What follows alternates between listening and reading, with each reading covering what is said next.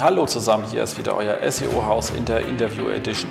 Spannende Gäste, spannende Stories mit Jens Fautrat, SEO at its best.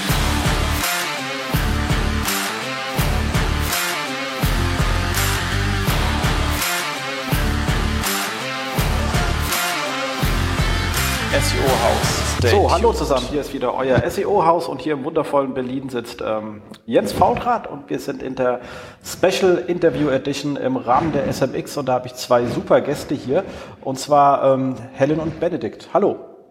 Ja, hallo aus dem wunderschönen Köln. Genau, hallo auch von mir. Ja, auch schöne Sonne bei euch heute? In der Tat. Also wir sitzen im Keller, das heißt, wir können das vermuten. aber der, der Auszug vom Himmel sieht blau aus. Das kann man tatsächlich so. Genau. Heute endlich mal wieder. Sehr schön, sehr schön. Ähm, Im Rahmen der, der ganzen SMX-Aktion seid jetzt die zweiten Leute, die, also sozusagen Nummer zwei und drei, weil ihr im Doppelpack da seid, die, die ich ähm, Interview. Vorher hatte ich ja den Valentin von Focus hier. Ähm, und für euch Zuhörer, wenn ihr noch nicht zur SMX kommt, konntet, dann holt euch noch schnell ein Ticket und wie immer gibt es bei uns ja den Rabattcode Termfrequenz SMX, relativ einfach zu merken. Termfrequenz ist die Plattform, SMX darum geht, Termfrequenz SMX. Und ihr habt nochmal 15% ähm, Rabatt und äh, dementsprechend, wer noch kein Ticket hat, hat halt echt was falsch gemacht. Aber jetzt geht es um euch zwei. Ihr seid beide bei Obi. Genau. Genau. Und ja. Entschuldigung? Ja, genau. Also ich, ähm, ja, ich bin Benedikt. Ich bin jetzt seit Ende 2016 bei Obi, war vorher bei Chefkoch, habe mal bei einer Agentur angefangen äh, als Texter, bin dann schnell zum SEO-Bereich gekommen und bin jetzt hier bei Obi Teamlead für quasi alle SEO-Maßnahmen äh, rund um die E-Commerce-Plattform, die bei uns für neun Länder äh, zu, für neun Länder zuständig ist, also für neun Länder quasi einen Shop ausliefert. Genau, und ich bin im Mai 2019 gekommen, um den SEO-Service zu betreuen als Product Owner und äh, war vorher bei Kaufhof und davor bei Pixum beide Male auch ja, Schwerpunkt SEO ähm, plus äh, Product Owner Tätigkeiten, wenn notwendig. Das ist ähm, spannend. Ihr macht das zentral von Köln für alle neuen Länder? Äh, genau, also die Shop-Entwicklung machen wir zentral also die ganze äh, E-Commerce-Plattform. Äh, aber wir an den Ländern haben noch eigene Marketing-Teams, die zum Teil auch Online-Marketing-Aufgaben übernehmen. Das kommt so ein bisschen darauf an, wie wir mit dem Land ähm, verbandelt sind. Also manche Länder werden auch direkt von OBI Deutschland betreut. Manche Länder wie zum Beispiel Polen oder Russland mit eigenen Ländergesellschaften. Äh, aber im Prinzip alles, was jetzt mit dem technischen, strukturellen SEO zu tun hat, das machen wir im Prinzip hier. Cool. Und wie habt ihr euch so die Aufgabenfelder bei euch aufgeteilt? Ja, also es ist so, dass ähm, äh, wir aktuell sind wir fünf Leute im SEO-Team.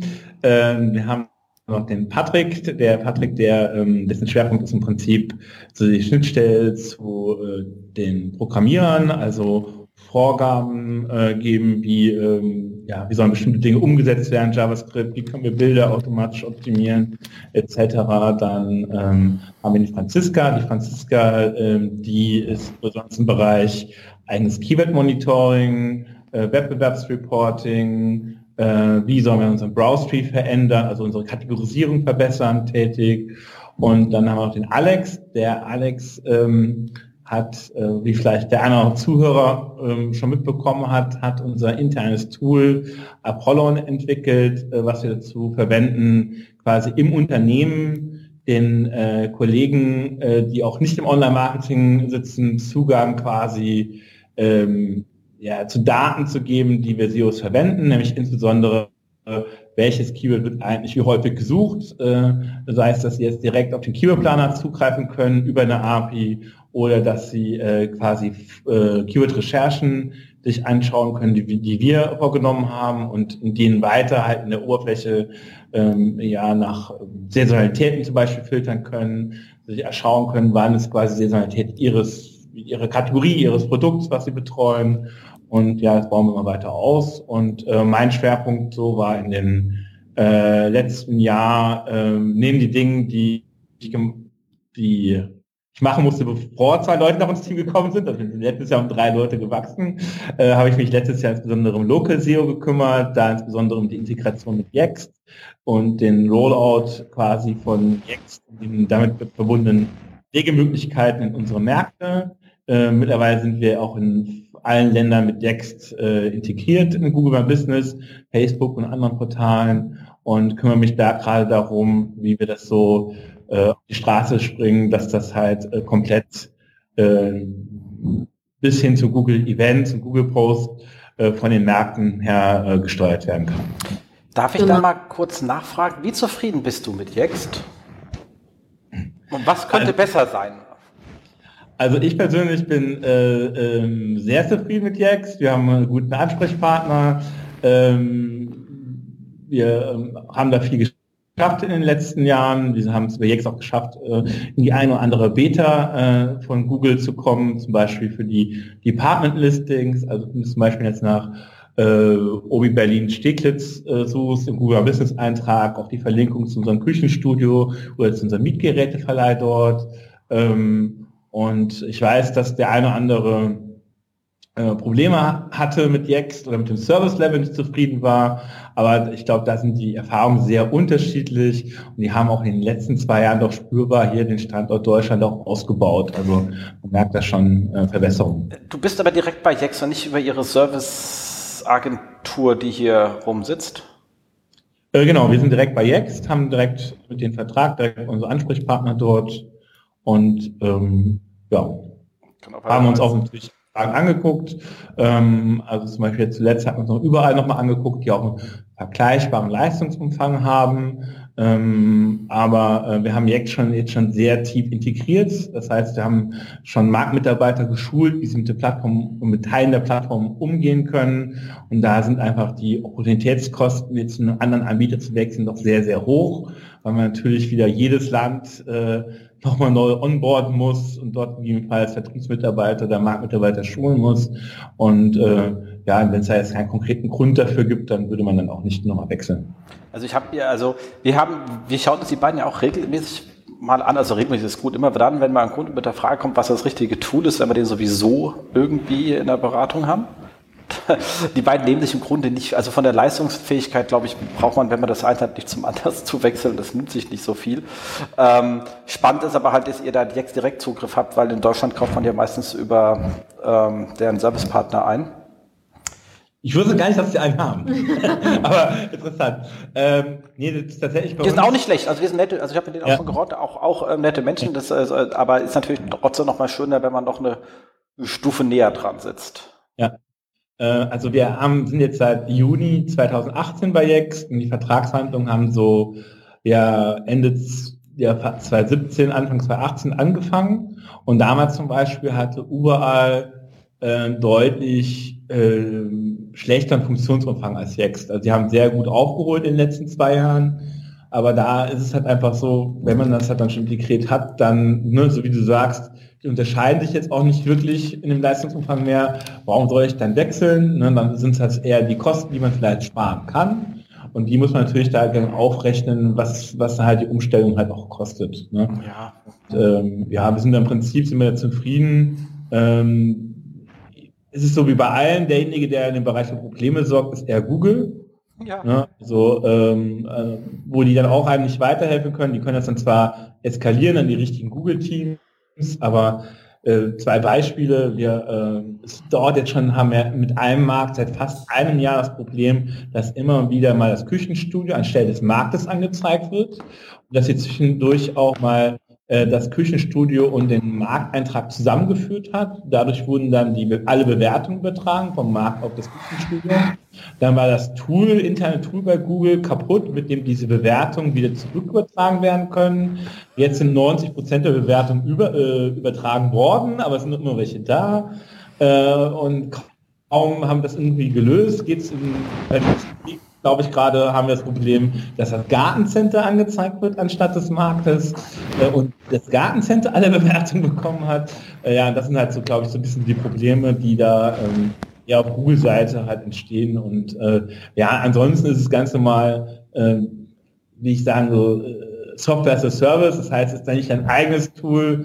Äh, es kommt natürlich bei den Implikationen immer zu Problemen, die muss man dann lösen. Ähm, und der hätte auch einiges sicherlich auch besser laufen können, aber ich glaube, die haben was dazu gelernt, die haben was dazu gelernt. Und so ist es, glaube ich, so ein Prozess, wo beide Seiten sich stetig verbessern können. Ja, muss ja ganz ehrlich sagen, ohne solche Dienstleister wie Yext ähm, oder, oder überall, das das sind auch die beiden einzigen, die ich da irgendwie als relevant halte im Moment. Ähm, siehst du die meisten Sachen aber auch gar nicht. Also das wird schwerlich auffallen, dass da irgendwie das Gartencenter anstatt der Markt äh, rankt, weil du kannst ja nicht alle ständig per Hand äh, prüfen.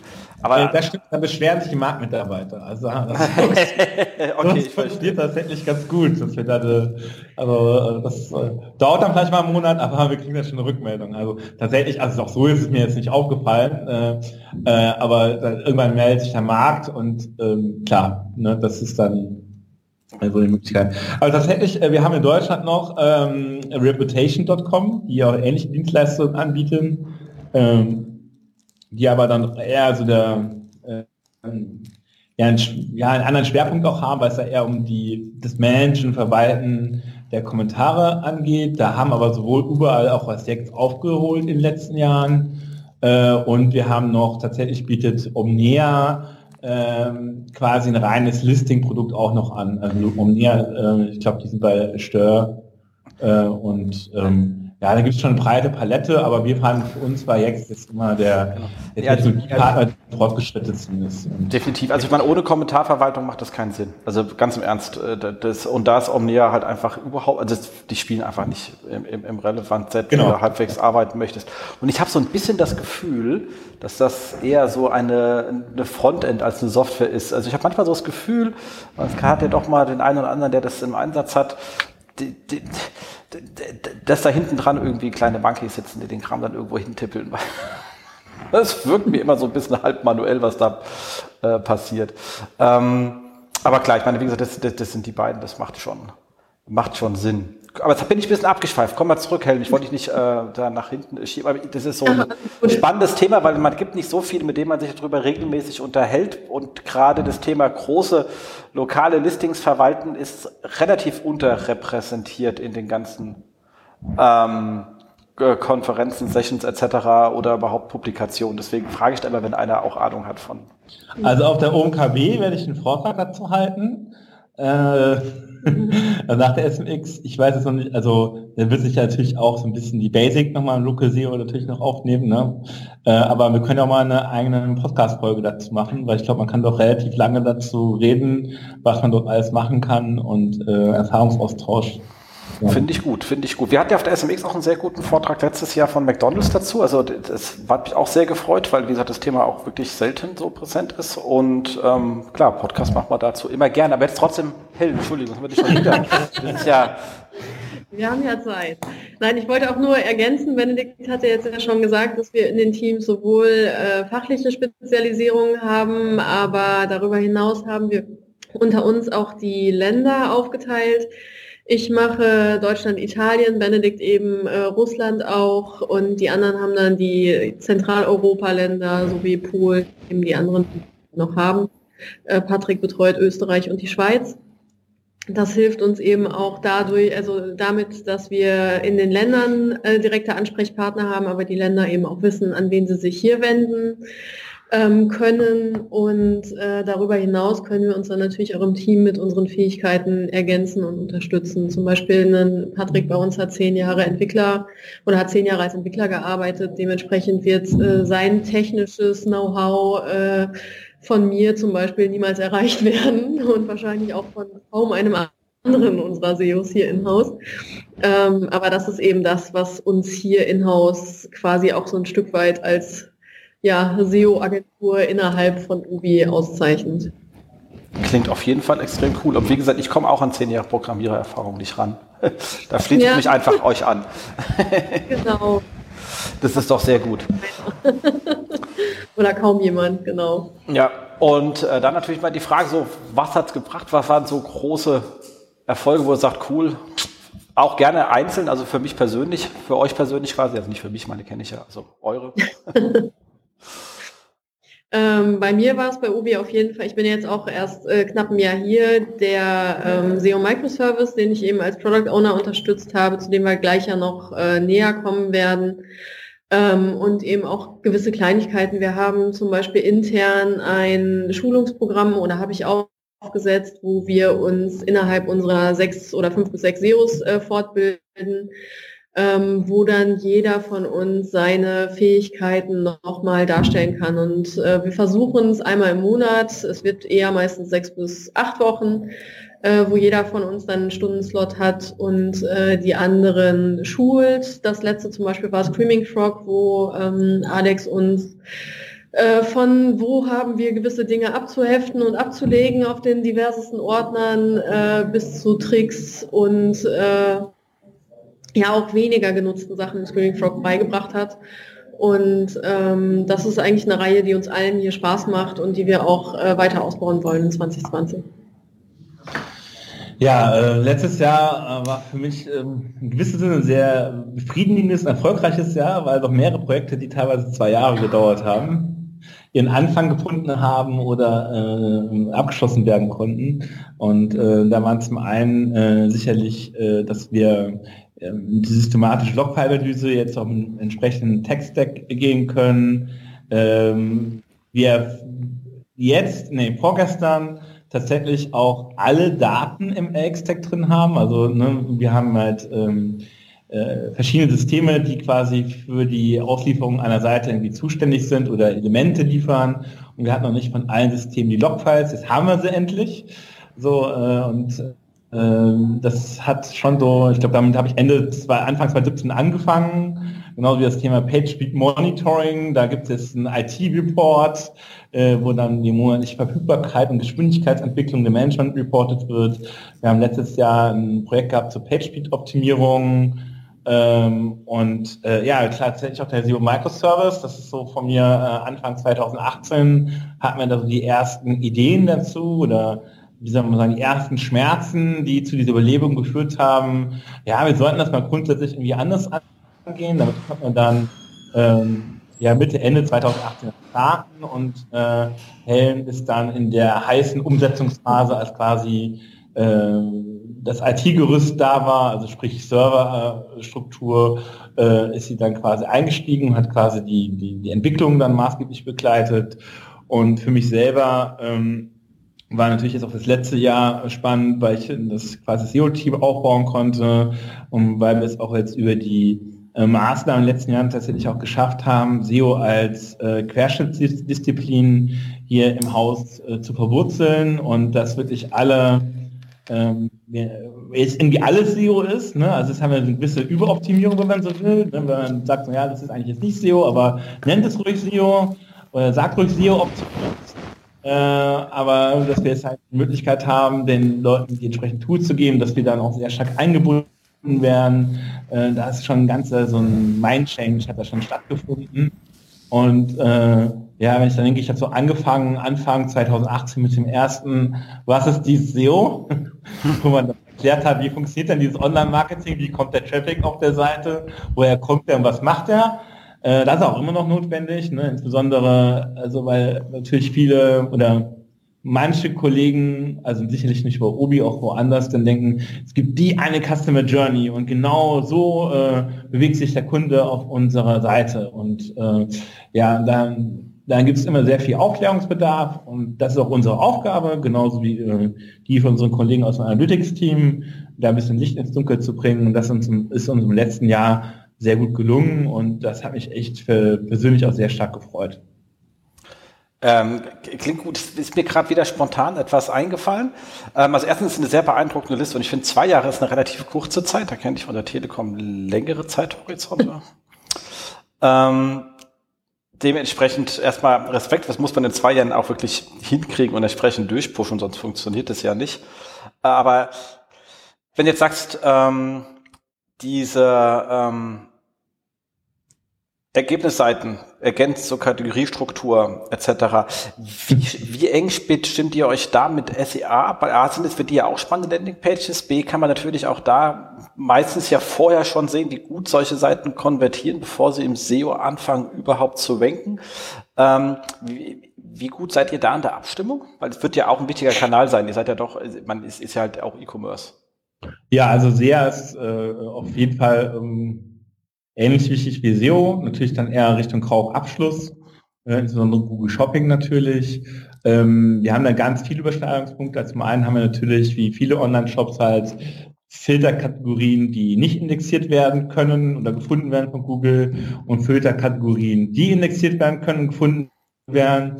Und das sind meist natürlich auch die spannenden ähm, ja, Landingpages äh, für so äh, sehr generic Kampagnen, also wie zum Beispiel jetzt Weber Gasgrill, nehmen ein einfaches Beispiel.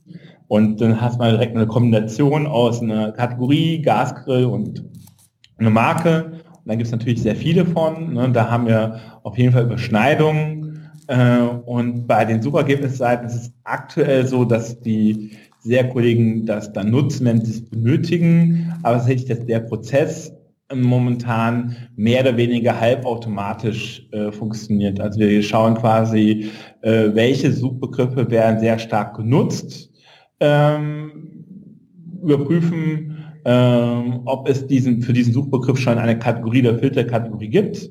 Und falls dem nicht so der Fall ist und noch bestimmte qualitative Metriken auch stimmen, also äh, Produkte gefunden werden zu dem Suchbegriff, die Nutzer auch klicken auf ein Suchergebnis, äh, dann geben wir das zur Indexierung äh, frei und dann können unsere SEA-Kollegen das dann auch ähm, verwenden. Und wenn Sie wissen wollen, welche Seiten das sind, können Sie im Prinzip einfach die Sitemap ver verwenden. Äh, da sind ja alle drin und ähm, äh, ich könnte mir mal nachfragen, inwiefern Sie die nutzen, weil das äh, muss das ich sagen, weiß ich jetzt gar nicht. Sie sitzen uns zwar gegenüber, aber auch da ist äh, ein stetiger Ausbau noch an der Zusammenarbeit zwischen SEA und SEO. Ähm, wird dort gemacht. Bei uns ist aber ebenso auch der, der Fokus auf Einzel, also auf ADS, also auf Produktseiten, die äh, von SEA dann auch nochmal hauptsächlich beworben werden. Ah, verstehe. Aber ich meine, immerhin sitzt man schon mal zusammen, dann kommt der Rest ja meistens dann von ja. alleine. Eben. So. Dann natürlich die Frage zur Tool-Landschaft, aber da jetzt mal so Fokus, was sind so eure Favorites, wo ihr sagt, mit denen kann ich wirklich praktisch in meiner Arbeit auch ähm, vorwärts kommen. Mal abgesehen natürlich von dem internen, das sollte euch natürlich, man, das habt ihr euch ja selber ausgedacht. Mhm. Ähm, dazu komme ich aber, glaube ich, auch später eh nochmal genauer, oder? Ja, können ja. wir machen. Genau. Und, also äh, Entschuldigung, ja, bei genau. mir ist tatsächlich der, äh, der, natürlich irgendwie der tägliche Blick in, in Cistrix oder täglich dann, in, es heißt, es gibt gerade wie ein Core-Update, damit ich, da ja mittlerweile auch viele Leute diesen Sichtbarkeitszahl im Unternehmen erfahren, äh, will ich dann natürlich auch mal gewarnt sein, wenn doch jetzt eine Rückfrage kommt äh, aus dem Management. Aber tatsächlich ist mein Lieblingstool immer noch der Streaming Frog, ähm, weil ähm, es eigentlich das Universaltool ist, ich alles halt machen kann. Ähm, und ähm, ja, tatsächlich, ich schaue euch mal die Liste. Natürlich ansonsten unser eigenes Tool Apollon äh, nutze ich auch viel, äh, weil es natürlich einfach den Weg zu Keywords, ähm, zu Keyword-Planer äh, erspart und wir auch äh, vielleicht ein, ein Feature des Keyword-Planer in Apollon ist nämlich, dass man quasi auch 10.000 Keywords auf einmal abfragen kann und das Tool halt die Anfragen halt peu à peu über die API an Google schickt, sodass man eine gesamte Liste irgendwann wieder bekommt, die man dann verwenden kann. Und äh, ja, deswegen, also die beiden Tools sind schon die von mir am meisten genutzten Tools. Genau, also ich mag eigentlich sehr gern die, die Kombination aus Searchmetrics und Systrix. Ähm, wir haben eben die, ich sag mal, die schöne Situation, dass wir beide nutzen können. Ähm, ich finde, stellenweise ergänzen die sich auch sehr schön. Und wenn man jetzt fernab vom, vom Sichtbarkeitsindex, der bei beiden ja sehr unterschiedlich auch sein kann, ähm, finde ich bei Searchmetrics die Content äh, Suite sehr, sehr, sehr schön. Und ähm, bei Sistrix mache ich vor, äh, vor allem auch ähm, Wettbewerbsvergleiche und ähm, äh, Keyword-Recherchen und ähm, ja, ansonsten bin ich persönlich noch jemand, der sich mit dem äh, Webtrack-Tool bei uns anfreunden muss, weil äh, ich hatte zwar schon diverseste Analytics äh, Tools und Programme und wie sie alle heißen, aber Webtracks sind jetzt, ist jetzt zum ersten Mal der Fall. Boah, ist das immer noch so langsam wie früher? Nein, ja. nein. nein, nein, nein, nein, nein, nein, nein. Das ist nicht nett. Nein, nein. Ja, okay. Das ist viel, viel schneller geworden. Die, die, Oberfläche ist sogar bedienbar geworden. Äh, also ich habe WebRec, glaube ich, seit der Chef, seit, boah, seit 2015 im Benutzung, das hat mir schon mal Chefkoch äh, gehabt. Die sind zwar sicherlich auf Google Analytics umgestiegen, aber das ist schon viel, viel schneller geworden. Ähm, äh, jetzt gibt es ganz neue Features, glaube seit einem halben Jahr, seit einem Jahr, dass man eine Berechnung erst gestartet wird, wenn man alle Variablen eingestellt hat, was enorm zur Geschwindigkeitsverbesserung beiträgt. Oh ja, auf jeden Fall. warten muss. äh, ja, also grundsätzlich haben die schon sich gut weiterentwickelt in den letzten Jahren. Äh, aber wir haben zum Beispiel immer noch das Problem, dass wir bestimmte Reports, die zum Beispiel dann automatisch generiert werden, auf zum Beispiel auf einen FTP-Server abgelegt werden, dass die nur aus der alten Oberfläche generiert werden können. Ne? Da gibt es halt immer noch so den Ballast von der alten Version und äh, ja, so nach, boah, ich weiß es gar nicht, ganz die neue, nee, neue Version müsste es auch schon mindestens seit 2016 geben. So langsam könnten sie mal alle Funktionen übernehmen, aber vielleicht ist das so wie, bei, wie mit der Search-Konsole das genau. dauert halt einfach ein bisschen, bis dann alle Funktionen da sind. Wobei WebTrack ein bisschen teurer ist als die Search-Konsole. Das, ja. das stimmt, das stimmt, ja. Darf man auch ein bisschen mehr Anspruchhaltung haben. Ja. In, äh, in, äh, Im Apollon habt ihr auch gesagt, macht ihr die, äh, eure Themenpläne mit? Wie kann, was kann man sich darunter, und Wettbewerbsanalyse, wie kann man sich das so vorstellen, wenn man fragen darf? Ja, also, also durch die Keyword-Recherchen, die wir, die wir jetzt aktuell noch nicht in Apollon durchführen, äh, aber wovon Apollo wird zum Beispiel in Zukunft dann sind auch so ein äh, kommt noch als Add-on so ein Tagging-Modul, ne, dass du sowas wie äh, dass du automatisch Marken erkennst, äh, äh, transaktionale Verben wie jetzt kaufen, online bestellen etc. Ähm, und das heißt, du hast einfach nur deine Keywords, die du äh, die generiert hast und kannst relativ schnell äh, weitere Keywords generieren, dann verschiedene Suggest-Elemente äh, wie äh, auch selber eingebaut, wie Google Suggest, eBay, Amazon, Instagram ist jetzt sogar auch, glaube ich, dabei ja. und noch so zwei, drei andere Sachen, W-Fragen-Tool. Genau, und wenn du eine ganz komplette Keyword-Recherche hast, äh, dann kannst du dir quasi, äh, kannst du ähm, dir den Verlauf des Suchvolumens der Keyword-Recherche im Jahres, also, ähm, also quasi äh, die letzten zwölf Monate, äh, kannst du es quasi anschauen und kannst sehen, okay, wann war zum Beispiel jetzt der, äh, der Peak? Ne, wann war der Peak im letzten Jahr von diesem Thema? Und kannst so ein bisschen sich dem Thema so annähern, bist du, dass du halt äh, für jedes Keyword äh, wir quasi schauen, äh, hat das Thema einen Peak? Wenn es einen Peak hat, wie lange ist der und wann beginnt er? Äh, also dass du dann aufgrund dieser Datenbasis dann im Prinzip, das machen wir, glaube ich, aktuell noch in einem Google Drive-Dokument, sagen kannst, wann spielst du welches Thema. Verstehe, ja. macht Sinn.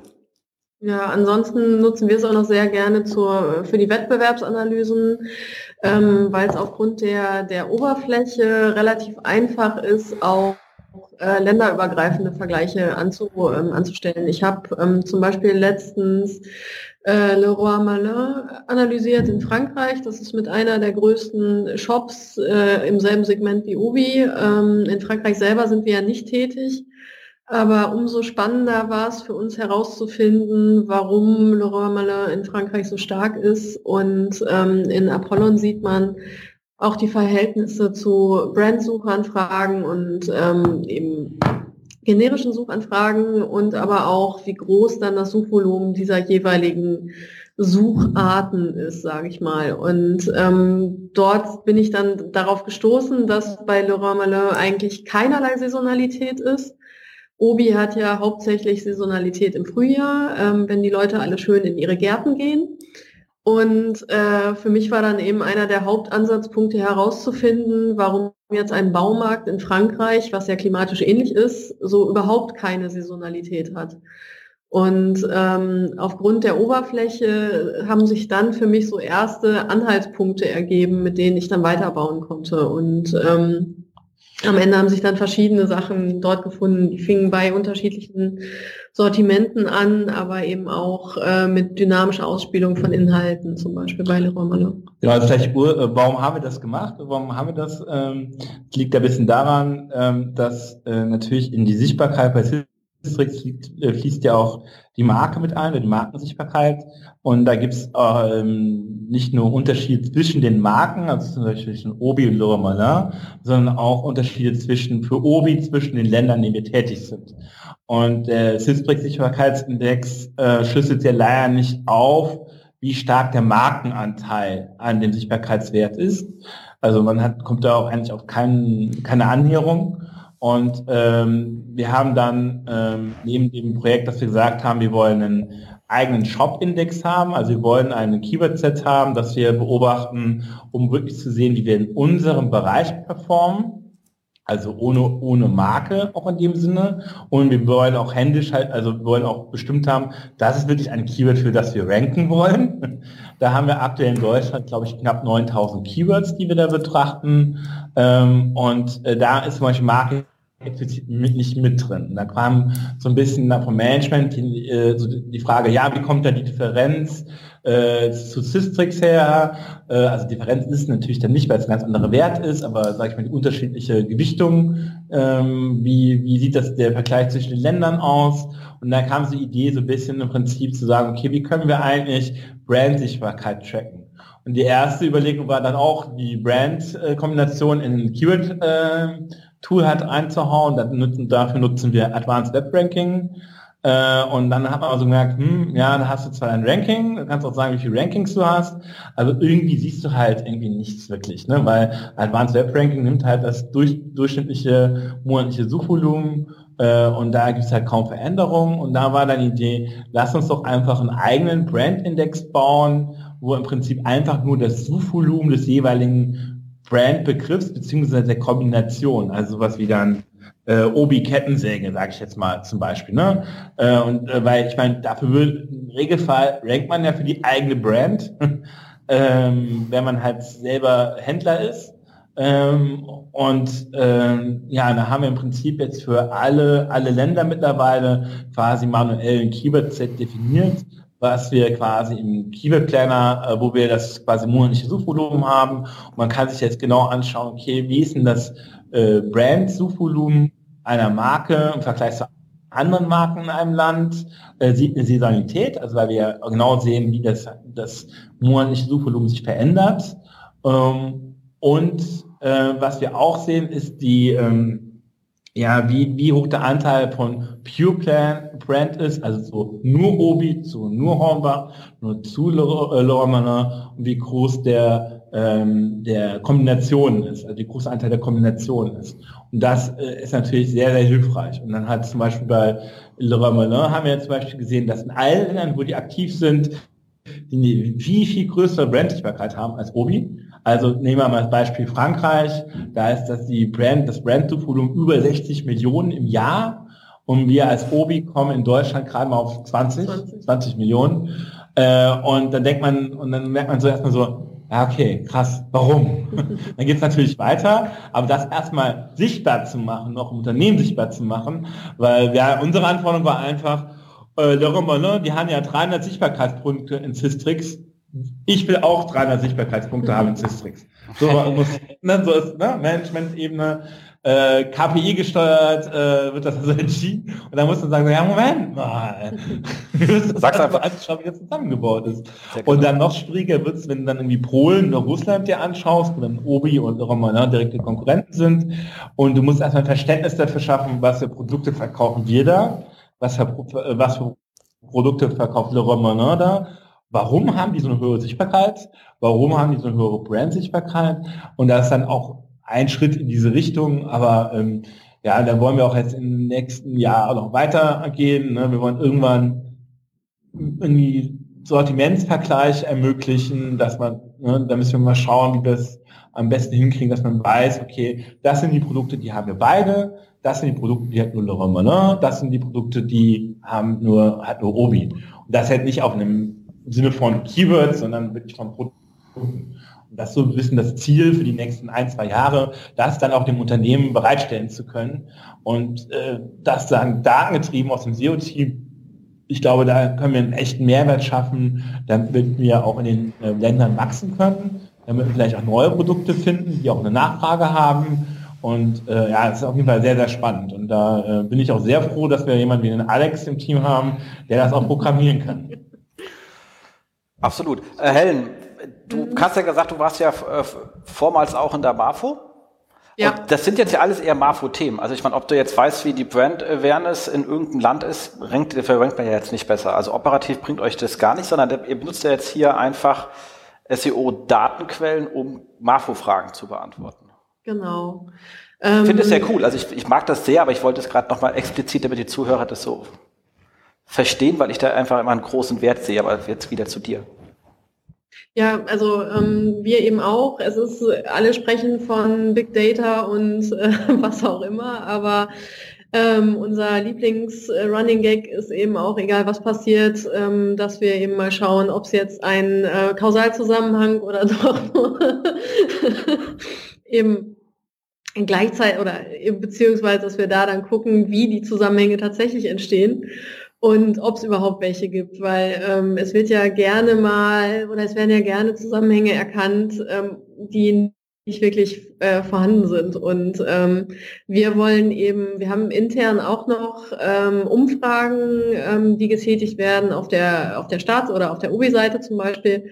Und äh, wir wollen diese Daten aggregieren und dann analysieren und ähm, eben da dann auch schauen, was tatsächlich äh, signifikante Zusammenhänge sind und was nur durch Zufall vielleicht auch so erscheint. Und ähm, da helfen uns diese Marktforschungsthemen wirklich auch weiter, uns im, im Fachbereich zu verbessern. Absolut. Also wir haben ja ähm, ich nenne es auch ein bisschen so Competitive Intelligence, wenn es so ein bisschen mhm. operativer wird. Ja. Also äh, wir machen ja sowieso für unsere Kunden, dass wir regelmäßig, so entweder im Wochen- oder Monatstakt, je nachdem, wie stark die Webseiten sich verändern, ähm, die Seiten komplett mit dem Screaming Frog ziehen und dann halt abgleichen und was sagen, die Seiten sind neu, die Titel haben sich geändert, hier haben sich Texte massiv, also machen halt wirklich so Delta Schon nach Excel mhm. rein, so dass jedes Tabellenblatt unten so ein, äh, das hat eins, wo sich alle Titel geändert haben, vorher, nachher, alles, wo sich Canonicals geändert haben, vorher, nachher, Statuscodes geändert haben, URLs, die du zum ersten Mal im Crawl gesehen hast, die du nicht mehr gesehen hast. Und ähm, wir haben einen Kunden, der fand das so spannend, der gesagt hat, du, wir sind ja im Ratgeberbereich, also Ratgeber, du weißt, hm, hm, hm, Medic Update, bla bla bla bla. Und hat er gesagt, okay, ich fände das gerne über ganze Konkurrenten. A, möchte ich wissen, wie viel schreiben die denn eigentlich neu? pro Woche im Schnitt, weil das wissen die alle nicht und die sagen, okay, was machen denn die anderen? B, wie viel ändern die denn eigentlich auf ihrer Website? Also wie viel wird abgedatet und so? Und haben wir gesagt, okay, das ist ja relativ, das fällt da ja raus. Also das kann man relativ trivial aufsetzen und äh, einfach als äh, Daten zur Verfügung stellen. Und das ist halt immer schön, wenn man so etwas halt einfach auf einer sehr granularen Ebene kann und dann zwar wieder nach oben aggregieren, um halt irgendwelche Reports zu bauen, aber operativ auch wirklich sehen kann, huch, guck mal, ähm, da wurden 15 neue Produkte reingenommen oder eine komplett neue Kategorie aufgemacht, die hatten die vorher gar nicht. Genau, also gerade auch in diesem Leroy Merlin-Vergleich ist das dann daraus auch so ein bisschen erschienen. Das ist, die haben nicht einfach nur mehr Inhalte, die sie pro Woche, pro Monat online stellen, sondern es sind auch ähm, die Ausspielungen, wann sie etwas machen, wo sie etwas machen. Ähm, stellenweise allein ich habe mir über vier Wochen lang, jeden Tag habe ich die Startseite mal aufgemacht. Ich habe da innerhalb der vier Wochen mindestens drei AB-Tests oder eben auch äh, ja, ich sag mal, MVP-Verlinkungen gesehen. Die hatten ähm, eine Woche lang einen 3D-Planer, der nur rudimentärste Sachen konnte, aus der Navi verlinkt. Und ähm, da habe ich bei denen schon gesehen, dass die, also die waren mir vorher überhaupt kein Begriff, ähm, aber wie fortschrittlich die eigentlich sind. Und bei der ganzen Recherche kam dann, also es, es ist durch so Kleinigkeiten aufgefallen und ähm, weil wir dann auch gesehen haben, wie viele Seiten da täglich oder wöchentlich, monatlich hinzukommen. Und ähm, im Nachhinein habe ich die Recherche dann noch immer weiter ausgeweitet. Und äh, spätestens als ich dann gesehen habe, dass äh, das Innovation Center bzw. die Developer einen eigenen Medium-Kanal hatten, ähm, weiß man dann eben auch, wie es dort in der IT geht. Und äh, in dem einen Artikel war dann auch verlinkt, dass ähm, alles, was sie nicht innerhalb von x Wochen umsetzen können, äh, machen sie nicht selber, da kaufen sie sich dann mal eben schnell ein Start-up. also das Kleingeld muss man erstmal haben, aber äh, ich fand schon beeindruckend, wie man sich wirklich von, von ne, Hölzchen auf Stöckchen und immer weiter und tiefer in dieses Unternehmen dann auch reinsuchen kann. Und äh, die Daten dann wirklich so eine ja, Brotkrümel geben, wie man dann zu einem Ergebnis kommt, was einem auch wirklich weiterhilft. Absolut. So, Entschuldigung? Mhm. Ja. Ich dachte, ich hätte noch was gesagt. Ich wollte keinen abnerven. Ähm, dann würde ich sagen, kommen wir ganz kurz noch zu den ähm, äh, zwei etwas äh, weicheren Fragen. Ähm, was sind so die Lieblingsfachbücher? Ähm, bei mir ist es, äh, ich habe vor, ich glaube, vier Jahren zum ersten Mal Berlin Startup gelesen von Eric Ries. Ähm, das fand ich ziemlich spannend. Das haben wir auf der Arbeit in einer Gruppe gelesen und uns dann auch darüber ausgetauscht. Und äh, für mich war es ganz krass, dieses, äh, ein Produkt oder ein, eine Lösung muss nicht immer perfekt sein, bevor man sie an die Leute gibt. Und ähm, dass eben stellenweise auch Geschwindigkeit in, also entscheidend ist. Und äh, vielleicht noch aktuell, da weiß ich aber den Autoren gerade nicht, aber wurde mir zum Geburtstag geschenkt und habe ich auch schon fleißig angefangen zu lesen, ist ähm, It doesn't have to be crazy at work. Sicherlich etwas, was jeder mal unbedingt lesen sollte. Bislang ist das wirklich grandios. Ähm, ich habe es äh, von, von einer Freundin geschenkt bekommen, die das jetzt auch schon zum zweiten Mal gelesen hat und ich weiß von mehreren, die dieses Buch jetzt das zweite oder dritte Mal lesen. Also ich habe das, was mir zuletzt geschenkt worden ist, war ähm, How to Appear Smart in a Meeting. Sehr, sehr lustig. Äh, sehr, sehr nützlich. ähm, nein, aber äh, jetzt, was mich so, ja, Fachbücher, ähm, ja, das sind das übliche Verdächtigen, die man sich mal gekauft hat, man einen Teil davon gelesen hat, aber jetzt mich wirklich ähm, so ein bisschen meinem Kopf was verändert hat, war zum einen The Phoenix Project. Da geht es so im Prinzip, ist das so eine, eine Erzählung, äh, wie man zu DevOps äh, kommt, ja, also ganz anderer Bereich als SEO, also wie soll ich eigentlich meine IT strukturieren, meine Softwareentwicklung, damit äh, ich möglichst oft äh, ohne Fehler deployen kann und welche Aufgaben hat eigentlich so eine IT ähm, um Abteilung sonst noch. Und so ähnlich ist es auch im SEO-Team. Ne? Wir haben unsere Features, die wir auf die Straße bringen wollen. Wir haben Daily also Sachen, die wir täglich machen müssen. Wir haben ein Prio-Ding und da fand ich einmal so spannend, sich mal in so äh, einem ganz anderen Bereich äh, mal vorzunehmen und zu überlegen, okay, wo ist eigentlich die, die Parallelität, äh, wie, wie ähm, ähm, zum Beispiel ähm, äh, also das Phoenix Project beruht ja auf ein anderes Buch, wo es im Prinzip darum geht, äh, wie man optimal eine Fabrik betreibt, die Autos produziert. Ne? Äh, und, äh, und da gab es dann dieses berühmte Work in Progress. Ne? Wie hält man das Work in Progress besonders klein und geht effektiv damit um? Und genauso, das gibt es halt auch in, in so einem Inhouse-Team, wo man halt doch äh, mit vier, fünf Leuten, dann noch, noch Werkstudenten, dann haben wir noch eine Agentur, wo wir halt irgendwie einen kontinuierlichen Output irgendwie generieren wollen. Wir wollen ja möglichst wenig, äh, sag ich mal, äh, nicht abgeschlossene Projekte haben äh, und man möchte möglichst viel nach außen äh, produzieren, sinnvolle Dinge natürlich. Und da fand ich das Projekt, äh, fand ich das Buch sehr, sehr gut und es liest sich auch gut, muss man tatsächlich sagen. Und ein anderes Buch, das, das habe ich mir aber äh, so im Prinzip zum Abschluss meiner Chefhochzeit ge äh, gekauft, war äh, von ähm, Nicholas Carson, Marissa Meyer and the Fight to Save Yahoo. Und da war es also ganz spannend, weil in dem Buch mal ganz ausführlich so beschrieben wird, wie eigentlich auch so ein Giganten Yahoo, die mehrmals davor standen, Google zu kaufen. Ich glaube, Facebook hätten sie auch mal fast gekauft. Äh, wie der Yahoo zu dem geworden ist, was sie jetzt heute noch geworden sind. Ähm, und ähm, ja, das mal auch so ein Beispiel, wie sich Geschäftsmodelle auch verändern werden können, wie man auch dafür, wie man auch gucken muss, wie schaffe ich es eigentlich, einen richtigen Fokus zu haben, wie äh, kann ich eigentlich immer, wie muss ich, muss ich vielleicht immer regelmäßig ähm, meinen Fokus ändern und äh, ganz andere Customer finden, äh, die, wie, wie verstehe ich das, was die Kunden von mir wollen. Äh, also zum Beispiel, jetzt braucht niemand mehr ein sehr pragmatisch ein Portal mit einem Internetkatalog in den 90er Jahren, man die richtigen Seiten findet. Und da zum Beispiel auch, äh, Yahoo hat ja auch versucht, in diesem Bereich Suchmaschine mit, mitzuwirken ähm, und haben sie halt nicht geschafft. Und ähm, das fand ich dann sehr spannend und ich fand, die beiden Bücher geben einem so ein bisschen so einen, einen anderen Blick so auf, auf das eigene Business. Man kann durchaus einige Sachen übertragen und ähm, ja, kann ich da nur sehr gut, sehr empfehlen. Sehr cool, sehr cool. Und die inspirierend, äh, inspirierenden Menschen für euch beide?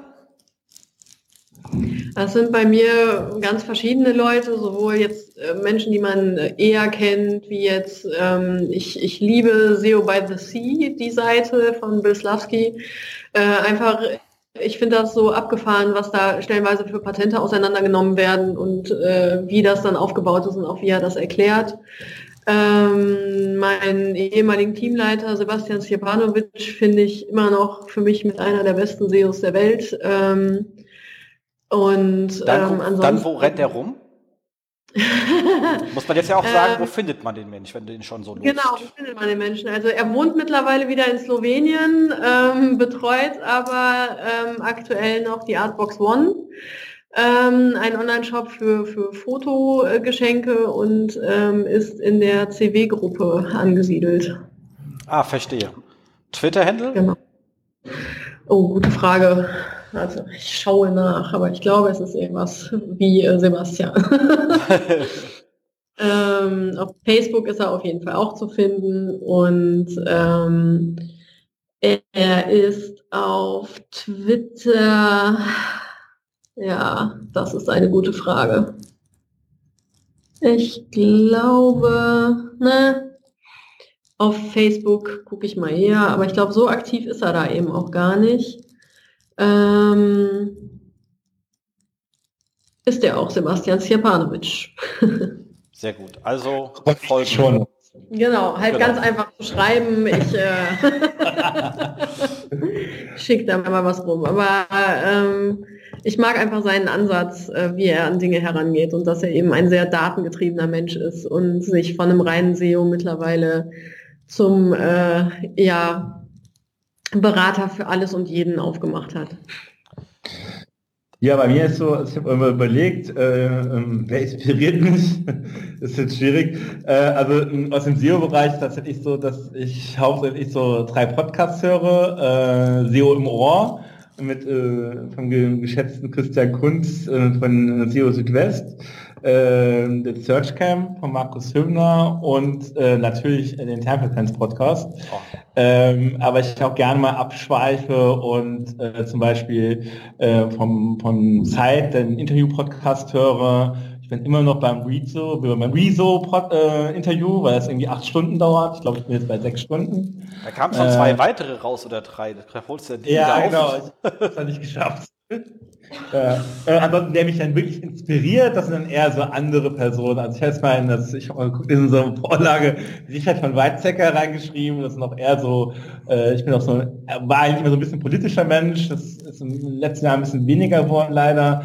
Äh, und ich fand so wie Richard von Weizsäcker, das, was er als äh, äh, ja, gesagt hat und getan hat in seinem Leben, gerade wie auch versucht hat, ähm, Nachkriegsdeutschland zu versöhnen, aber gleichzeitig natürlich auch darauf hinzuweisen, äh, wer denn eigentlich, also dass man das Ende nicht losgelöst vom Anfang betrachten kann, ne? also kann das Kriegsende nicht davon losgelöst betrachten, wer den Krieg angefangen hat. Und das sind, da gibt es so einige Persönlichkeiten, die mich dann in meinem Leben dann immer wieder ähm, doch sehr inspiriert und äh, haben, wo ich dachte so, wow, okay, das ähm, ja, ja, Definitiv. Ich habe ihn als Präsident ja auch noch mitbekommen. Ähm, ja, das stimmt. Und äh, er hatte schon Aufmerksamkeit äh, für seine Themen hingekriegt, war natürlich auch ein bisschen, ich bin mir immer, man sagt ja immer so, letzten Jahren sind die alle so eher ein bisschen im Hintergrund, die äh, ja. Präsidenten, die wir haben. Aber wir haben auch, auch eine wahnsinnig laute Medien Zeit mittlerweile, wenn ich das halt zu den Zeiten von Richard von Weizsäcker vergleiche, war das lauteste, was du haben konntest, eine Bildzeitung, ganz im Ernst. Ja, ja, bestimmt, äh, ähm, aber er hat, er hat, aber da konnte er natürlich auch, glaube ich, mehr trinken. Ich glaube, unsere jetzigen sagen auch viel, wir kriegen es bloß gar nicht so viel mit.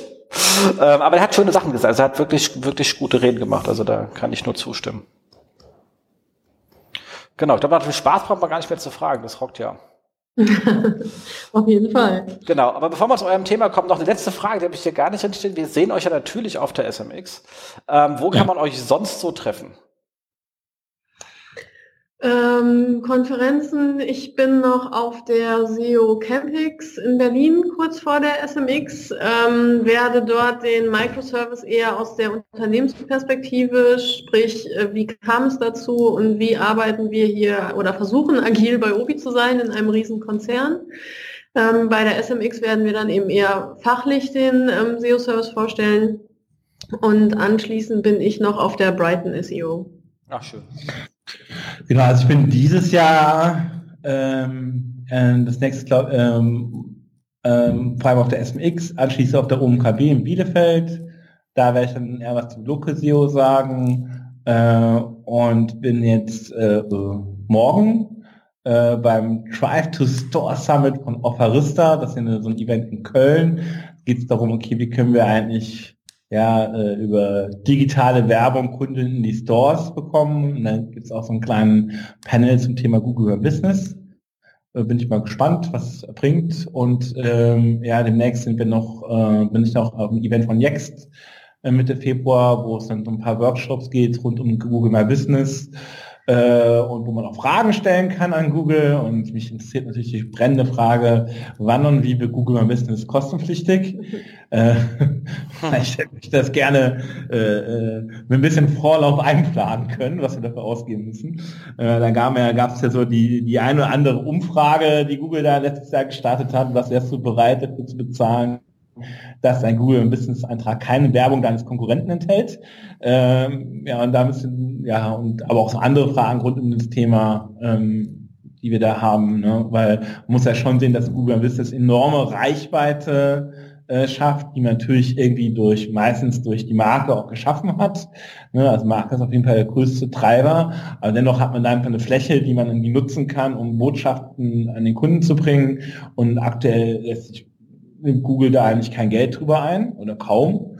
Ähm, da ist natürlich schon spannend, wie die Reise hingeht. Und äh, ja, für den Rest vom Jahr muss ich noch mal ein bisschen planen. Das ist jetzt ein bisschen schwieriger geworden mit äh, Familie. Aber ich hoffe, dass ich auch dieses Jahr wieder bei der SEO-Com bin und äh, eventuell auch ähm, beim SEO, nicht beim SEO Oktoberfest, sondern beim Six SEO bei Six SEO Wiesen äh, mal schauen. Ah, da muss ich letztes Jahr Urlaubs äh, äh, Dings planungsmäßig ja leider aussetzen. War ein bisschen schade, aber ich habe euch ja Patrick hingeschickt, der hat mich ja gut vertreten, habe ich mir sagen müssen. Ja, wir haben Franzi hingeschickt. Genau. Auch super. Sehr gut. Äh, aber und, und so lokal gibt's für euch da irgendwas in der Ecke? Also so irgendwie ja. Stammtischtreffen, wo man so äh, ist, wenn man es dann familiär überhaupt hinkraft schafft? Genau, also eigentlich sind Benedikt und ich da recht aktiv. Ähm, wir versuchen immer, wenn er ist, zum Sistrix-Stammtisch zu gehen. Der ist ja, ja so plus minus einmal im Quartal. Ähm, wenn hier in Köln der Stammtisch äh, stattfindet, sind wir meistens da. Ähm, wir waren jetzt auf dem OM West Barcamp ah, letztes ja, Jahr ähm, von den Agenturen hier um der, in der Umgebung. Morfire veranstaltet regelmäßig etwas. Ähm, Trusted Shops gehört auch zu den Unternehmen, die immer mal wieder ähm, ja, Meet and Greets oder auch mit Vorträgen äh, machen. Da sind wir, ähm, letztens waren wir hier um die Ecke bei ähm, Rewe. Da war von ähm, Dominik Schwarz der das Inhouse Meetup veranstaltet worden. Ähm, ja, und eigentlich die Wahrscheinlichkeit, dass wenn etwas im Rheinland stattfindet, ist mit Sicherheit einer von Obi da. Plus äh, unser Kollege Patrick hat eine Bahncard 100, äh, den soll man auch schon bei dem einen oder anderen Meeting in, im Süden Deutschlands gesehen haben. Ja, also wir schicken ihn auch mal nach, nach Darmstadt. Genau. Das ist sehr schön. Also wir machen ja in Darmstadt regelmäßig unseren SEO-Stammtisch. Und äh, das hat ist eher so ein bisschen zu vergleichen wie, ich habe mich da so ein bisschen an, an den äh, am, am Johannes äh, Beuys orientiert, äh, wie der das bei ähm, Sistrix aufzieht. Nur haben wir jetzt nicht so große Räumlichkeiten, deswegen bieten wir dafür extra was an. Aber wir machen auch schön gemietete Räumlichkeit, ähm, Gastvorträge und ähm, in der Regel äh, noch eine Seitlinie mit Thomas Mündlich und Bier, das ist immer sehr lustig. Deswegen kommt ihr auch zum Abschluss, wenn dann so die Ernsthaftigkeit nicht mehr gehalten werden kann. Ähm, und wenn er da was erzählt, immer gerne. Wir suchen immer gerne nette Menschen, die schöne Sachen ähm, erzählen wollen. Aber man kann aber auch einfach als Gast vorbeikommen und sich das erstmal anschauen. Das Ganze sieht so ein bisschen aus, so, ähm, weil das ist so, das äh, nennt sich ähm, Jagdhofkeller, also offensichtlich ein Keller, aber richtig schön mit, man geht so richtig schön runter, du hast eine schwere Leuchte an der Decke, so ein bisschen so Red Wedding, nur ohne dass jemand stirbt. Weißt du? Und äh, ich, habe mir sagen lassen, dass äh, Thomas Mintlich da auch schon als Musiker aufgetreten ist. Ja. Zu Zeiten, als er noch jünger war und äh, andere Hüte getragen hat. Ähm, dementsprechend immer gerne, immer gerne. Seid natürlich auch gerne willkommen. Und ähm, ist ja nicht so arg weit weg mit der Bahncard schon mal gleich gar nicht. Man fährt ja nur 50 Minuten nach Frankfurt. Dann ist der Weg nach Frankfurt nach Darmstadt vom Flughafen Frankfurt wahrscheinlich anstrengender als genau. äh, die Bahnfahrt nach Frankfurt. genau. Ich würde es mal empfehlen, dann ja. kann er das mal. Da gerne, gerne. Auf der Termine steht bei uns auf der Website. Ähm, ist ungefähr auch so, wir wollten es auch ungefähr ein, einmal im Quartal machen. Ich glaube, dieses Jahr kommen wir auf sechs Termine oder fünf. Aber in der Regel sind es vier. Aber diesmal kommen ein paar mehr, weil irgendwie doch ein paar Leute noch kommen wollten und da wollten wir die unterkriegen. Aber dementsprechend ist immer eine sehr schöne Veranstaltung. Haben so roundabout 80 bis 100 Gäste da. Macht schon Sinn. Mhm. Ja, glaubt man gar nicht, gell? Aber die kommen da auch äh, von äh, relativ weit. Wir haben Kollegen aus Karlsruhe da, die vorbeikommen äh, öfters. Uh, also der Einzugsgebiet ist dann doch größer, weil da unten ist nicht so viel an Veranstaltungen.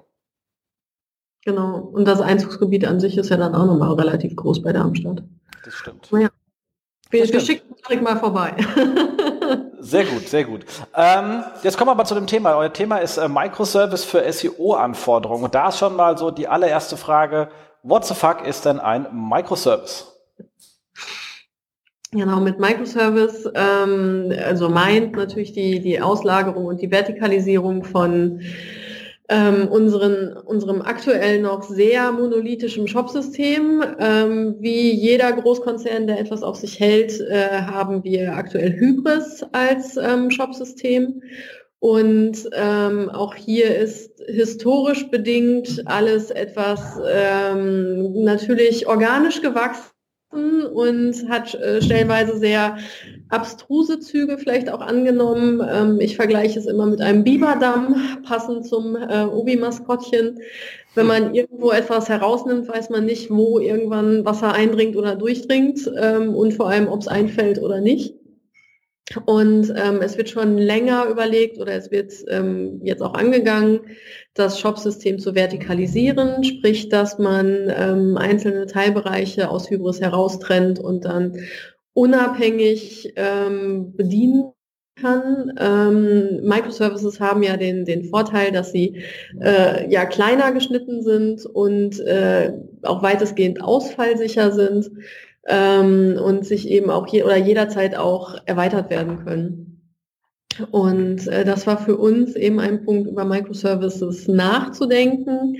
Und ähm, es gibt ja immer wieder, ich glaube auch aktuell bei, ich glaube, Jana hatte es mal bei Sistrix erklärt und ich hatte von David Linden auch äh, bei mal einen Vortrag gehört, es ist ja immer wieder die Frage, was ist SEO, beziehungsweise wo ist SEO anzugliedern? Ist SEO ein Produkt? Ist SEO äh, eine Dienstleistung? Ähm, ist SEO Stakeholder oder wie auch immer. Und ähm, da war eben ja noch vor meiner Zeit bei Ubi, da kann Benedikt gleich noch was zu sagen, äh, eben die Überlegung, SEO tatsächlich als Produkt anzusehen und alle Anforderungen, die wir haben, äh, in einem separaten Microservice zusammenzufassen, welches dann auch ein eigenes Team hat und diese Anforderungen eben losgelöst von den anderen vertikalen Systemen umsetzen zu können.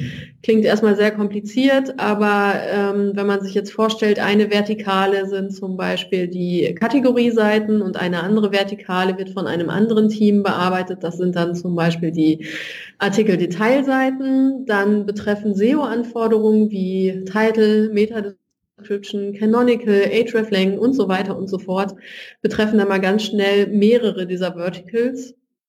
Und das kann in Konzernen, da spreche ich auch aus Kaufhoferfahrung ein Lied, wo diese Vertikalisierung schon stattgefunden hatte, kann dazu führen, dass es wieder Herausforderungen gibt, wenn ein Team zum Beispiel Hreflang schon umgesetzt hat, ein anderes aber nicht und ähm, wie man dann diese Signale bei Google erklären möchte, wenn hreflang-Angaben auf Kategorieseiten und der Startseite sind, aber noch nicht auf Artikeldetailseiten, wo es ja vielleicht, vielleicht auch nicht äh, darauf ankämen könnte, dann ist das schon eine große Herausforderung, die wir eben jetzt mit diesem Microservice versuchen zu umgehen. Ich verstehe. Und macht ja Sinn. Also ich meine, ich kann Microservice, gibt es ja verschiedene Arten, wie man den Begriff interpretieren kann. Deswegen ist immer so eine Begriffsklärung, also alter Hochschulmensch finde ich das immer ein schönes Wort, Begriffsklärung, äh, sinnvoll. Und ähm, wie geht ihr das jetzt an, indem ihr sagt, ihr seid selber vertikal?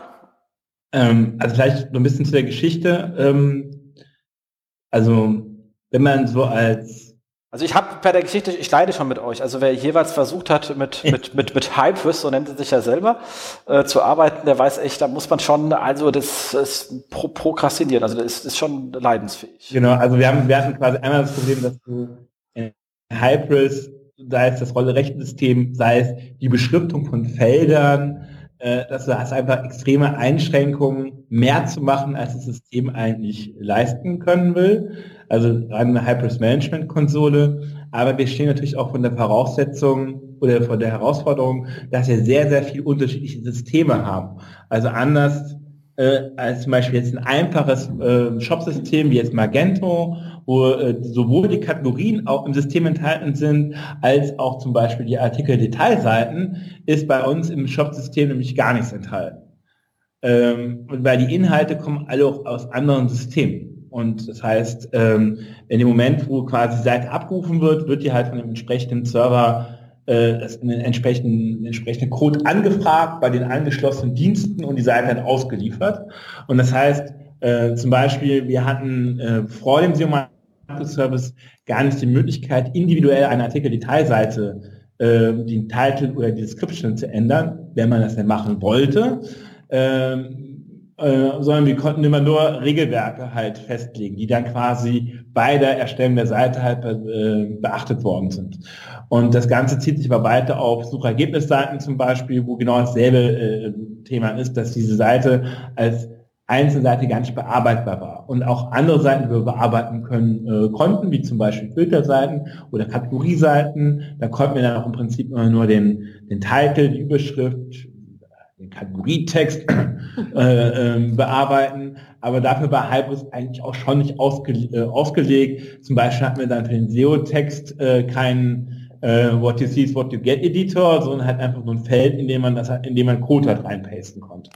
Und ähm, dann dazu hat es geführt, okay, äh, dass wir überhaupt an diesen Service-Gedanken gekommen ist, weil man gemerkt hat, okay, wir haben auf der einen Seite haben wir da unseren, ich nenne es mal jetzt Frontend-Server, die Seite ausliefert. Auf der anderen Seite haben wir ganz viele verschiedene Backend-Systeme, sei es jetzt Fact Finder für die Suche, äh, sei es jetzt äh, den Service, der die Artikeldaten bereitstellt, sei es der Service, der den Browse-Feed bereitstellt, äh, etc. Und ähm, wir brauchen irgendwie was dazwischen steht und äh, quasi was diese SEO-Informationen quasi alle enthält, sodass nur noch dieser Dienst angefragt werden muss und dieser Dienst aber alle, alle Funktionen speichern kann, also vorhalten kann.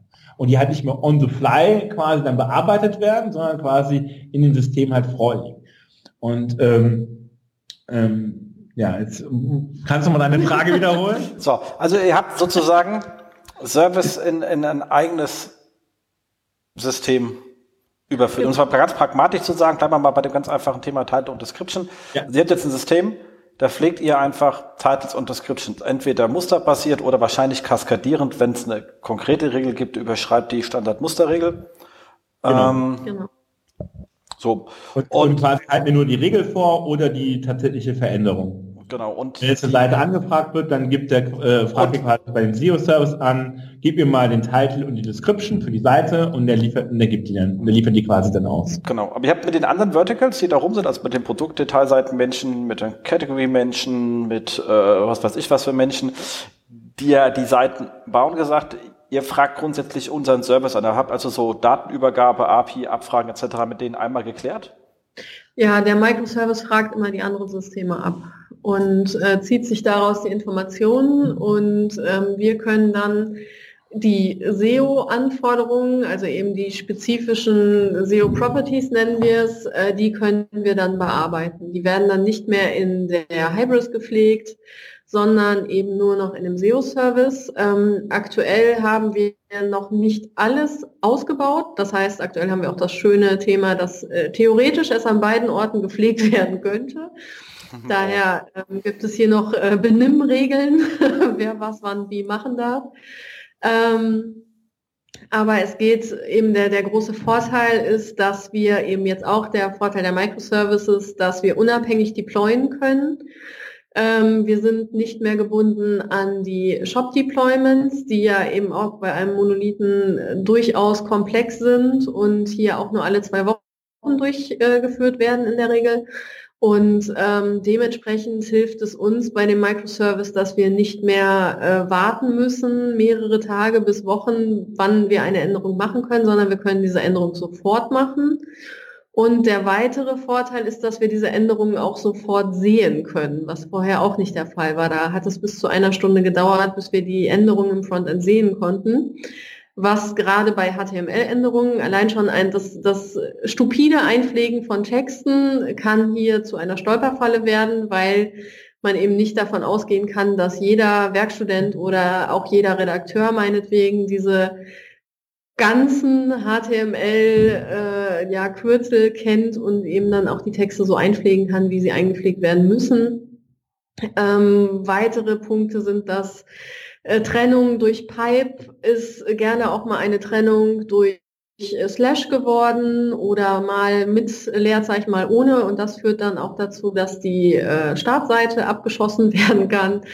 Ähm, das sind eben alles Dinge, die mit diesem Monolithen noch gekommen sind und durch die Austrennung dieser ja meist genutzten SEO-Properties ähm, haben wir hier jetzt die Fehleranfälligkeit schon mal signifikant verringern können. Und ähm, ja, spannend vielleicht da auch noch ist, dass ähm, noch vor mal, also kurz bevor ich gekommen bin, ähm, wurde dann auch, sage ich mal, der Mut aufgebracht, eigentlich die komplette Planung über den Haufen zu schmeißen, zu pivotieren und zu sagen, wir brauchen gerade doch andere Dinge wichtiger. Was also gerade auch du von deiner Telekom-Zeit und wir aus dem Großkonzern, das sind Dinge, die selten passieren, dass man sagt, wir haben jetzt zwar ein Dreivierteljahr geplant und wollten eigentlich mit äh, Title und Description beginnen, weil es so gesehen die einfachsten Dinge sind. Ähm, da es aber dann kurzfristig einige, gerade in, in, Österreich hatten wir einige Schwankungen, was die Rankings anging. Wir sind ähm, von Tag zu Tag, von Woche zu sind äh, komplette URLs und Keyword-Rankings weggebrochen, die dann nach kurzer Zeit wieder da waren. Ähm, das war dann etwas, was uns zu der Vermutung geführt hat, dass es mit hreflang zu tun hat. Und ähm, so, somit wurde die komplette Vorplanung über den Haufen geworfen und es wurden erst ähm, die Properties hreflang, Canonical ähm, und Index, also Index und No-Index ähm, umgesetzt im Microservice.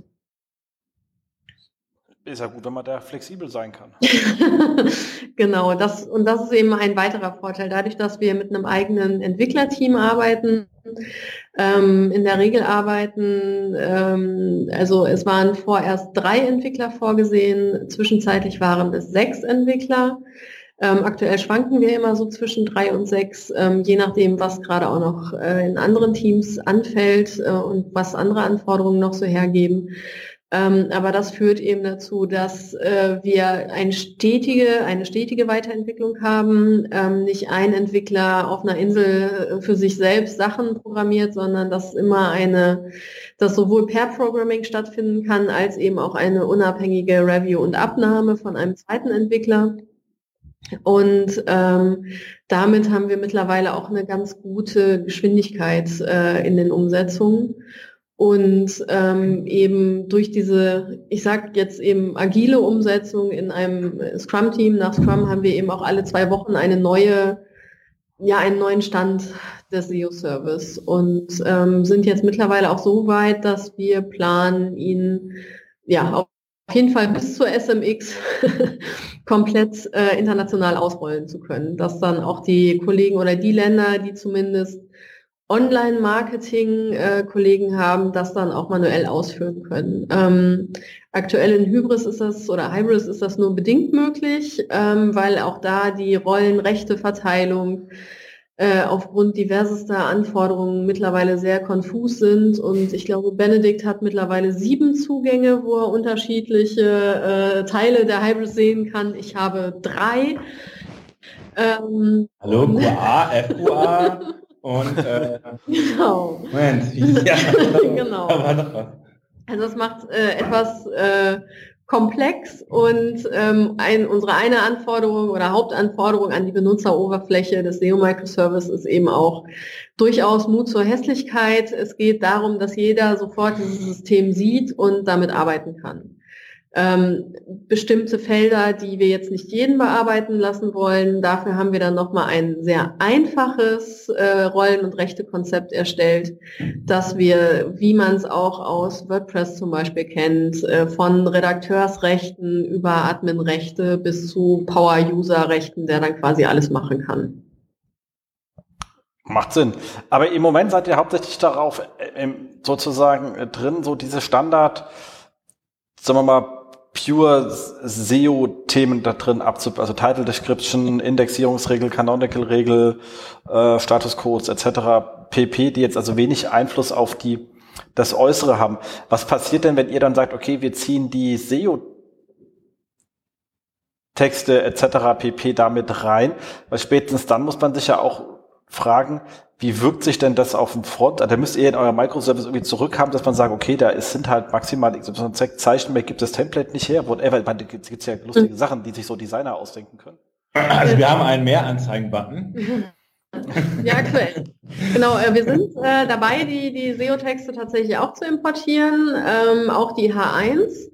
Ähm, die SEO-Texte sind dabei sogar die, die weniger ähm, anspruchsvollen Änderungen, weil wir dort keine Begrenzung haben. Ähm, wir haben da wiederum eher in der Nutzeroberfläche des SEO-Service, dass wir auch noch einen Infobereich gebaut haben und sagen, äh, ab einer bestimmten Länge können äh, können die Texte nicht mehr gespeichert werden. Das haben wir sowohl bei Title als auch Description und auch im SEO-Text. Äh, Im SEO-Text reicht das aber zu einem netten vierstelligen, äh, zu einer netten vierstelligen Wortanzahl, so dass ich nicht glaube, dass die unbedingt erreicht wird. Title Description sind die üblichen Längen, plus, minus ähm, ein bisschen. Ähm, und die, die stärkste Herausforderung haben wir aber tatsächlich mit der H1, die aktuell umgesetzt wird, die eben auch über den SEO-Service bearbeitet werden soll, denn die H1 ist tatsächlich aktuell das einzige SEO-Feature, was im sichtbaren Bereich ist. Und ähm, dadurch, dass der Microservice auch unterschiedliche ähm, Antworten gibt, wenn er nicht erreichbar ist und ja eben auch losgelöst vom Rest ist, kann es ja theoretisch auch passieren, dass der SEO-Service ausfällt, aber der Rest vom Shop nicht. Oh. Und dann hätten wir eben über die, durch die Umsetzung der A1 im Microservice, hätten wir dann auf der, auf der, also auf der jeweiligen Seite keine Überschrift mehr. Und äh, das ist jetzt was, wo wir aktuell noch an der Lösung drin sind. Ähm, generell haben wir aber auch die, die Sitemap-Generierung schon im SEO-Service und ähm, eben auch die die ähm, Statuscodes, die wir zurückgeben, wenn der SEO-Service mal nicht ausfällt. Zum Beispiel ähm, kriegen die, die Nutzer eine 200er-Seite angezeigt, weil auch bei dem Nutzer tut sich ja eben aktuell nichts, wenn der SEO-Service nicht da ist. Ich glaube, nur den wenigsten Kunden fällt auf, dass äh, zum Beispiel im Tab nicht der äh, Text des Titels steht, sondern eben die URL. Ähm, und äh, wenn der Bot kommt und der SEO-Service eben ausfällt, geben wir ihm, äh, bitte komm doch später wieder. und ah. auch die also die, die ähm, wir schicken dem Bot erst nach, ähm, lass mich nicht lügen, nach einer Sekunde ähm, den Hinweis und ähm, beim Kunden kommt, wenn der äh, SEO-Service äh, 500 Millisekunden nicht antwortet, kommt äh, die 200er Statuscode äh, oder der 200er Statuscode eben ohne SEO-Service. Ich hoffe, jetzt habe ich mich nicht verhaspelt, aber doch. Ich, ich, ich, konnte dir folgen. Ich denke, ich, ich versuche es noch mal im Kopf zu sortieren, aber von der ähm, äh, diese, den Entscheidungsbaum habe ich mir jetzt gerade geistig äh, herleiten können. Genau. das funktioniert schon. Ähm, genau, aber auch da dann wieder, ich meine, auch das ist ein spannendes Thema, weil wir reden jetzt gerade von SEO-Text. Reden wir da von Produktdetailseiten oder von Produktlistings-Seiten? Ist egal, ob Suche, Kategorie, äh, also Produktlistings. Genau, Produktlistings erstmal. Ähm, die Kategorie, äh, Quatsch, die ähm, Artikeldetailseiten haben wir ähm, aktuell noch rausgenommen, bewusst ähm, weil das auch historisch bedingt bei ähm, Ubi nochmal ein, ähm, ein Thema der, des Einkaufs ist und ähm, wir hier eben nochmal eine sep also separate Abteilung haben, die sich um die Produkt- oder Artikeldetails ähm, kümmern. Und dementsprechend sind es alle anderen Seitentypen. Wir haben äh, die normalen Kategorieseiten, wir haben Filterkategorieseiten und eben die Suchergebnisse. Seiten, die wir dann ja noch ähm, über das sogenannte Related Search System, auch eine OBI-Eigenentwicklung, können wir hier bestimmen, welche Suchergebnisseiten indexiert werden sollen und welche nicht. So, jetzt aber, wenn ihr jetzt mal, also man geht jetzt mal so ein bisschen, wir gucken ja, ob, ob was es da draußen so alles gibt. Also diese Standard SEO-Texte, die so unten drunter mhm. sind, auch mit Weiterlesen-Button, egal wie auch immer, ähm, glaube ja, dass die von der Relevanz eher nachlassen werden in Zukunft. Ja. Also sie haben auch schon etwas ähm, nachgelassen, aber sie gehen doch. Also es ist nicht das, also nicht das Thema. Ähm, was haltet ihr von so Konzepten und wie würde man so etwas in so ein Microservice reinbekommen, weil es ja schon ein bisschen komplexer ist, was zum Beispiel ähm, real fährt, die ja äh, richtig lange Ratgeber am, teilweise haben. Also wenn, wenn du da dir mal die Grillseite anschaust, also zu Grills, also jetzt nicht Grillen wie Tiere, sondern Grills halt zum Fleisch draufwerfen, ähm, äh, da sind da halt richtig lange Ratgeber drunter mit, mit Sprungmarken, Bilder, Tabellen, Vergleichsmöglichkeiten etc. pp. Also wir gucken uns ja schon ein bisschen länger an. Also äh, Konrad hatte auch entsprechende Ratgeber. Die haben das ähm, äh, hatten es früher zum Beispiel einen USB-Stick oder so, äh, wo sie dann auch im oberen Bereich den Ratgeber anzeigen und dann wird äh, quasi bei JavaScript quasi die Kategorie so sichtbar darüber geschoben, also die Produktlistings. Ja, das ist immer so ein, ein Wechsel. Also ich habe immer gesagt, solange wir einen Artikel schreiben können mit dem, mit dem Content-Erstellungsbudget, schreiben wir einen Artikel und keinen SEO-Text. ja, äh, absolut. So, und äh, dann ist es halt so, dass man bei manchen Themen hat man es dann doch äh, machen müssen. Äh, und ähm, ich sehe gerade, wir haben gleich noch einen Folgetermin. also müssen wir zum Ende kommen. Ähm, äh, man muss es einfach ausprobieren, wie es für den eigenen Shop halt ist. Also wovon ich nichts halte, ist halt wahllos die Texte zu entfernen, weil man tatsächlich schauen muss, äh, dass sie vielleicht doch irgendwie einen Impact auf das Ranking auch tatsächlich haben. Ähm, und ähm, man sollte auch tatsächlich überlegen, wie dann dieser Text, den man dann erstellt, wirklich auch kaufbegleitend beratend sein kann. Und da ist jetzt die Frage schon wie ein allgemeiner Grillratgeber, ob der noch beratend ist oder ob der eher mehr informationell ist. Und ähm, ja, und wie kriegt man auch den Kunden dann, der diese informationelle Suchanfrage hat, wie kommt der denn auch denn da unten hin? Ne, das ist ja ein bisschen die Frage. Also Konrad löst das ein bisschen dadurch, dass sie quasi die, die, die, die Produktliste wieder nach oben schieben, äh, sodass wenn er dann äh, da doch jetzt gerade nach dem Produkt, das Produkt kaufen will, er halt nicht den Ratgeber lesen muss. Und äh, ja, wir versuchen dann, wir versuchen das an anderer Stelle zu machen, indem wir so Beraterkampagnen haben, wo wir dann so einfache Fragen den Kunden stellen. Ne, möchtest du einen Gasgrill oder einen Holzkohlegrill etc. und dann immer spezifischer werden. Das machen unsere Kollegen von der RECO, also wo es um Recommendation geht.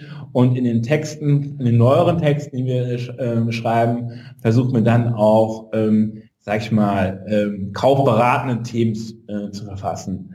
Ähm, allerdings muss ich auch nicht ehrlich zugeben, haben wir uns, wir nehmen uns immer vor, die alten Texte mal anzuschauen das hat immer die niedrigste Priorität. Und äh, tatsächlich ist es jetzt so, dass die schlimmsten Texte werden irgendwie von, äh, von anderen gefunden. Also da hatten wir zum Beispiel, waren wir schon OMR-Podcast mit unseren Wandtattoo-Texten, äh, wo man dann erfährt im Podcast, dass man 1500 Wandtattoos im Shop hat. ja, es hat, äh, und der Text ist sehr schlimm, ne, nach dem Motto, es gibt viele Wandtattoos. Äh, ne, und dann wird dann so erzählt, wie viel, wie toll es Wandtattoos ist, dass Wandtattoos eine Möglichkeit sind, die Räume zu gestalten, etc. Ähm, aber tatsächlich hat es jetzt keinen direkten Impact für uns und äh, wir bei neuen Kategorien schreiben wir halt neue Texte, so unter den bisherigen Möglichkeiten und wir wollen aber in Zukunft, das könnte dann auch eine Weiterung SEO-Service sein, zum Beispiel SEO-Text auch tatsächlich äh, Bilder verwenden. Können wir aktuell nicht. Wir können nur Text verwenden, den formatieren. Wir haben zwei Arten von Überschriften, Absatz und Aufzählungszeichen. Und da könnte man natürlich jetzt schauen, okay, wie kann man das verbessern? Wie kann man dann vielleicht äh, hier eine andere Möglichkeit schaffen, in so eine Berater reinzukommen und das für uns zu testen. Also es kann ja funktionieren. Ähm, aber bislang ist es so, dass wir das Content-Budget tatsächlich verwendet haben, eher um für unser Magazin ähm, Artikel zu schreiben. Und äh, wenn man jetzt mehr Geld zur Verfügung stellt oder wir keine Artikel mehr fürs Magazin schreiben dürfen, sondern das vielleicht eine andere Abteilung macht, äh, dann ist das natürlich wieder ein Thema, das, man, das wir uns anschauen. Ne? Aber ähm, so haben wir in der Vergangenheit das immer gehandelt, äh, gehandhabt, wo haben wir gerade den größten Impact in unserem äh, Content-Budget und dort haben wir dann auch investiert. Und wenn sich das ändert, werden wir es anpassen. Wir wollen es auf jeden Fall auch testen, aber es hat nicht höchste Prio. Genau. Ich finde ja auch, dass man so bei so generischen Seiten, also bei generischen Produktlistingsseiten wie Grill, Grills, was weiß ich was, ähm, äh, Wandtattoo, also auch da als Beispiel, das Problem ist halt, ich habe das Produktlisting und das Produktlisting ist komplett wahllos. Also es macht einfach, zu der Anfrage passt per se kein Produktlisting, sondern eher eine Produktstrukturierung anhand der Entscheidungskriterien, die ich habe, dass ich sage, du, das ist mein Topseller. Ab übrigens, es gibt diese Art von bist du groß, bist du klein, etc. Also eher wie du sagst, mit so einem Fragetool. Ich würde schon die Fragen auch direkt mit ein paar Vorschlägen beantworten und dann die Leute über in, in so Filterkategorien reinlaufen, weil ich muss mich ja runtertrillen. Also eigentlich ist ja meine, mein, mein Twilldown, meine Facetted, äh, meine, Facetten aus der Facetted Search ist ja die eigentlicher Content. Also für den Nutzer, weil er muss sich anhand dessen definiert ja, was er eigentlich will. Weil ist ja, wenn ich im Geschäft hingehe und sage, ich hätte gerne Grill, sagt er mir auch nicht, kauf den, sondern sagt, was, ja, guter Mann, was, was hättest du denn jetzt gern? So gesehen, glaube ich, ist da sowieso aber das denke ich jetzt schon seit vier Jahren, das hat sich noch nicht getan. Also äh, noch nur vereinzelt, aber noch nicht in großen Massen, weil das einfach die Shop-Systeme so noch nicht im Großen und Ganzen anbieten. Ähm, es gibt ja diese Themenseiten, Topic Pages bei, oh scheiße, wer ist das Scheißsystem? Ähm, Shopware. Mhm. Ja, dann leider komplett, also die im SEO richtig kacke, weil ihr komplett Java, also Hölle. Aber von der Usability her finde ich die gut. Die halt einfach das Thema eher aufmacht und dich reinleitet in die wichtigen Filter oder Subkategorien. Ähm, das glaube ich, Douglas hat da ganz schöne Seiten mitgebaut. Was ich ja für den Scope den schöneren Anfang, was findest du jetzt weg vom Microservice? Aber ich habe das Thema mit dem Microservice, glaube ich, verstanden. Ich glaube, das ist ein, ein guter Ansatz, um mit solchen Monolithen umzugehen. Und wie ihr festgestellt ist ja nicht für SEO, sondern ihr habt ja viele Sachen vertikalisiert. Ja. Können wir kurz stoppen, weil wir müssen den Raum wechseln. Ähm, ganz kurz, wir, wir können auch schnell zumachen, weil, weil ähm, das ja. ist auch kein äh, Thema. Dann würde ich nämlich sagen, wir sind, glaube ich, weitestgehend durch, oder? Ja. Genau, dann würde ich sagen, ganz kurz, wo kann man euch äh, finden? Wie sind euer Twitter-Handles? Meiner ist Helen Schrader 19. Meiner war Big Kirch, glaube ich, ja? Ja. Okay. Äh, genau, cool. Kommen sowieso in die Show Notes. Da findet man euch. Äh, Benedikt, wir machen zu Local noch irgendwann einen neuen Termin aus dem Laufe des Jahres. Ähm, und Helm, auch das ganze Thema finde ich mit dem ähm, ähm, Market Research und sowas auch noch spannend. Ich muss ein bisschen mal im Kopf drehen, Marfo oder sowas, aber was man da kombinieren kann, finde ich auch noch mal spannend. Vielleicht findet man da auch mal noch was Schönes zu. Ansonsten ja. räumt den Meetingraum, bevor die Kollegen endlich sauber sind. ähm, der, wir haben heute den 21. Die Show geht hoffentlich noch diese Woche, wenn nicht Anfang nächste Woche live. Ähm, und ansonsten sieht man euch auf der SMX. Jeder soll hinkommen. Und vielen Dank, dass ihr da wart. Ja, ja vielen Dank. Bis, bis dann. Wir sehen Tschüss. uns auf der Tschüss. Das war sie, die aktuelle Ausgabe des SEO-Haus. Wir bedanken uns bei euch für die geteilte Aufmerksamkeit und hoffen, die Show hat euch gefallen. Kommentiert in unserem Blog, wir freuen uns über jede Art von Kommentare oder auf unserer Facebook-Seite. Wir beantworten alle Kommentare möglichst zeitnah und vergesst nicht, uns auf iTunes zu bewerten, weil ihr wisst, iTunes ist das Gold des Podcasts. Dementsprechend bitten wir um viele, viele reichliche 5-Sterne-Bewertungen, am besten mit coolen Kommentaren. Danke dafür. Dann hören wir uns in zwei bis vier Wochen wieder und wir freuen uns, wenn ihr dann wieder einschaltet bei dem SEO-Haus, SEO von uns für euch. Und jetzt Rank Well.